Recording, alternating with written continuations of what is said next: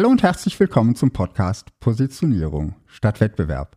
Ich bin Markus Selders und hole dich und dein Unternehmen aus der Vergleichbarkeitsfalle heraus, damit du bessere Kunden bekommst und höhere Preise verlangen kannst. Heute möchte ich mit dir mal darüber sprechen, wie krisenfest dein Unternehmen ist. Auch auf die Gefahr hin, dass du das Wort Krise schon nicht mehr hören kannst. Es ist aber ein wichtiges Thema und ich weiß von einigen Unternehmern, dass Themen wie Inflation von 7,9 Prozent im August, Rohstoffknappheit und steigende Energiepreise sie sehr stark beschäftigen. Darum frage ich dich heute, wie sehr trifft die aktuelle Situation dein Unternehmen? Nun gibt es sicher Branchen, die von der momentanen Situation ganz besonders betroffen sind. Zum Beispiel, weil sie sehr energieintensiv sind. Das heißt, Energie hat einen großen Anteil an ihren Kosten. Und wenn sich die Energiepreise ändern, hat das große Auswirkungen auf ihre Kalkulation. Es ist eben was anderes, ob du Gas zum Brotbacken brauchst oder zum Heizen der Räume, in denen gut fakturierende Unternehmensberater sitzen. Ähnlich sieht es mit Rohstoffen aus. Manche Unternehmen kaufen gar keine Rohstoffe ein. Bei anderen steht die Produktion still, wenn nur ein Rohstoff fehlt. Doch selbst wenn deine Firma nicht zu den energie- und rohstoffintensiven Unternehmen gehört, kann es zumindest indirekt von diesen Faktoren betroffen sein. Zum Beispiel, weil Kunden durch die Inflation weniger Kaufkraft haben oder weil sie von den schlechten wirtschaftlichen Nachrichten verunsichert sind und eine Anschaffung, die sie vielleicht eher als Luxus betrachten, erst einmal zurückstellen.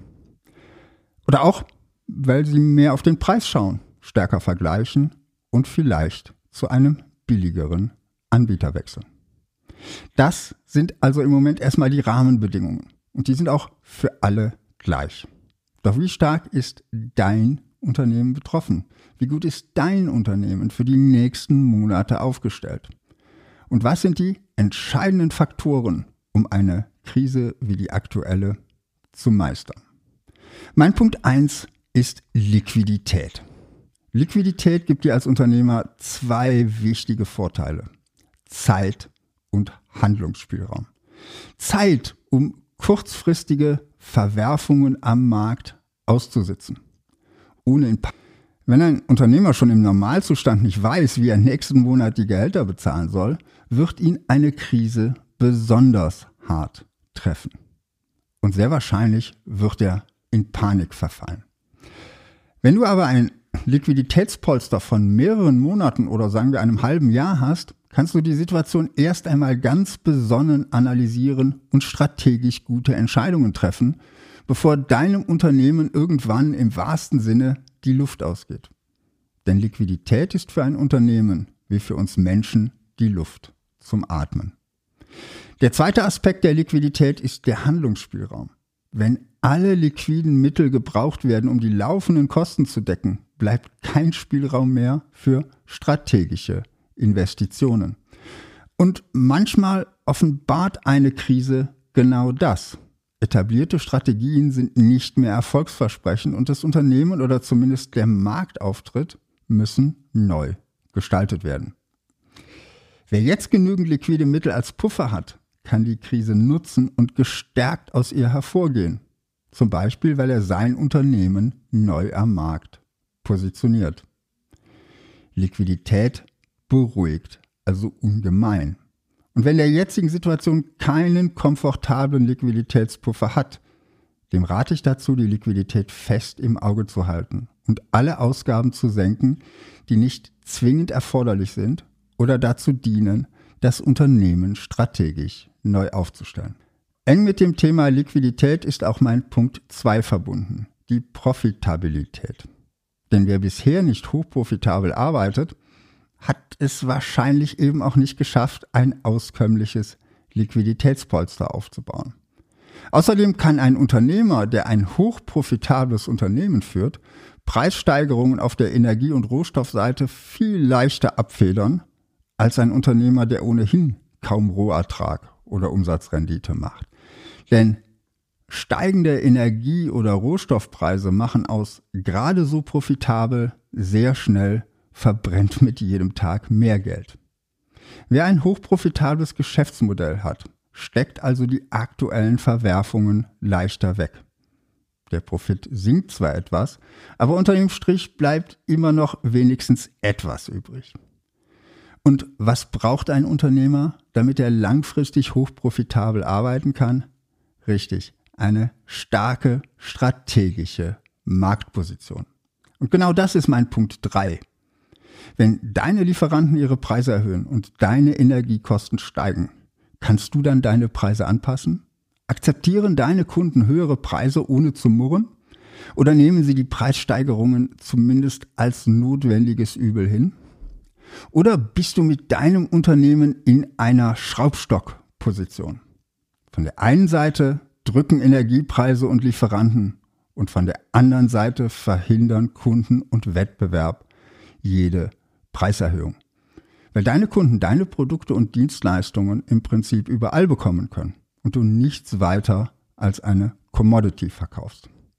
In der Schraubstockposition wird dein Unternehmen gnadenlos ausgequetscht. Die meisten kleinen und mittelständischen Unternehmen werden nicht die Einkaufsmacht haben, um auf der Lieferantenseite des Schraubstocks eine entsprechende Gegenkraft aufzubauen. Das heißt, eine starke Positionierung im Markt ist für kleine und mittelständische Unternehmen der wichtigste Einflussfaktor, um auch in schwierigen Zeiten profitabel zu arbeiten. Wenn du einzigartige Produkte und Dienstleistungen verkaufst, die deinen Kunden einen Nutzen bringen, den sie nirgendwo anders bekommen, dann hast du eine starke Marktposition. Dann werden dir deine Kunden gerne treu bleiben, wenn du die Preise anpassen musst. Oder deine Preise sind ohnehin schon so hoch, dass du die Preisänderungen im Einkauf locker abfedern kannst. Stichwort hochprofitables Unternehmen. Vielleicht wird dein Absatz und dein Umsatz aber dennoch zurückgehen, weil deine Kunden zum Beispiel den Kauf verschieben. Denk zum Beispiel mal daran, ob du dir jetzt in der aktuellen Situation unbedingt das neue iPhone 14 Pro Max kaufen willst. Oder ob du den Kauf vielleicht doch bis nach dem Winter verschiebst. Wenn jetzt viele Kunden die Käufe verschieben, ist das für Apple sicher keine gute Situation. Doch es wird das Unternehmen mit seinen großen Cash-Reserven und hohen Profiten nicht in wirtschaftliche Schwierigkeiten bringen.